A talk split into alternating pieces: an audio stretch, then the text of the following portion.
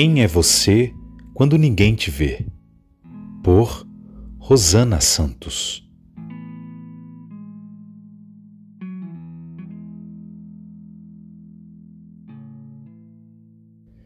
Quem você é quando ninguém está te olhando?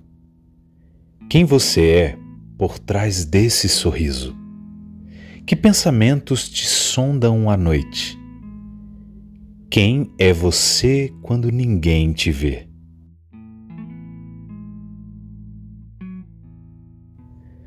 Com estes questionamentos, não quero levar ninguém a uma autocondenação, mas apenas a uma reflexão sobre quem você realmente é e o que você mostra às pessoas.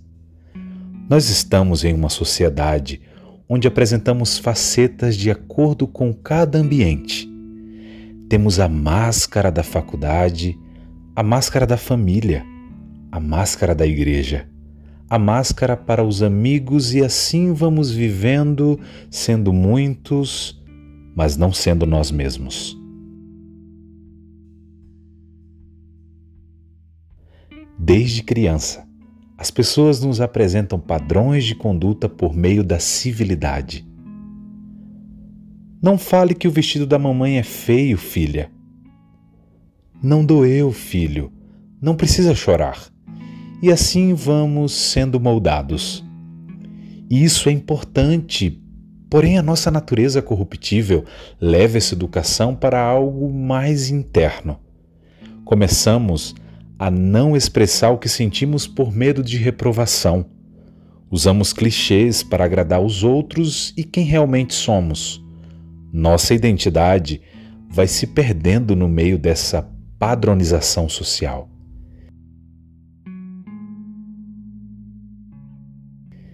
Quem é você depois de ministrar o louvor na igreja ou de pregar? Quem é você depois que as luzes se apagam? Porque é nessa hora que baixamos a guarda e deixamos quem somos vir à tona, com todos os nossos medos, vícios, pecados, qualidades e sonhos. E é aí que precisamos trabalhar nossa espiritualidade. Nunca estamos sós. Deus está conosco em todos os momentos. O Senhor é teu guarda, o Senhor é teu abrigo, sempre ao teu lado. Salmo 120, verso 5.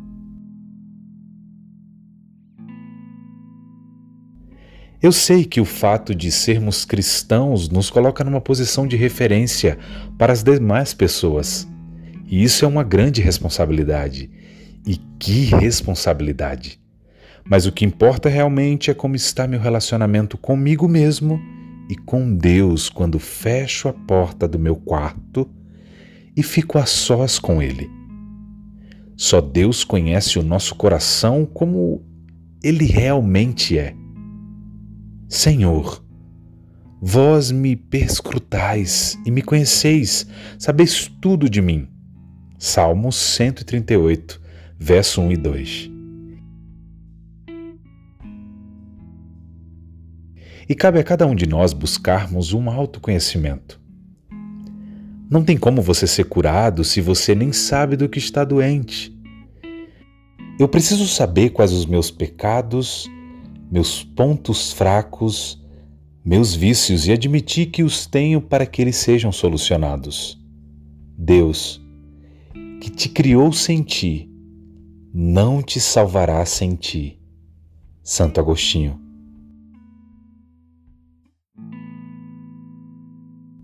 Se você não assumir quem você é e se decidir por melhorar, como Deus te ajudará?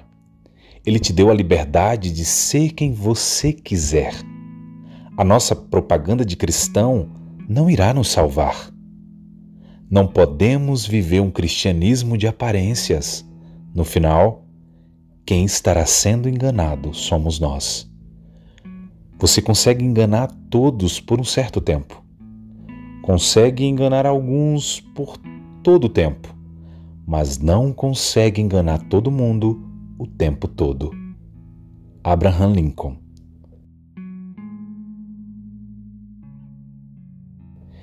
Que neste ano possamos assumir o compromisso de buscar nossa essência, aquilo que realmente somos. Moldar nossos atos é importante, mas essa mudança não pode ser apenas exterior ou quando alguém está nos olhando. E com fé iremos ser aquilo que Deus sonhou para nós. O que passou, passou. Não tem como voltar atrás. Cabe a nós arrependermos e buscarmos uma conversão verdadeira, deixando o novo homem nascer.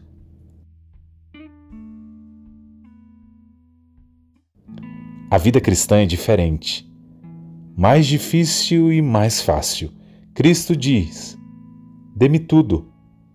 Eu não quero um tanto do seu tempo, tanto do seu dinheiro, tanto do seu trabalho. Quero você. Eu não vim para atormentar o seu ego natural, mas para matá-lo. Meias medidas não trazem nenhum bem. Eu não quero podar um galho aqui e outro ali mas quero derrubar a árvore inteira. Entregue todo o seu ego natural, todos os desejos que você julga inocentes, bem como os que você julga iníquos, todo o seu ser. Eu lhe darei um novo eu. Na verdade, eu lhe darei o meu próprio eu. A minha vontade se tornará a sua vontade. C.S. Lewis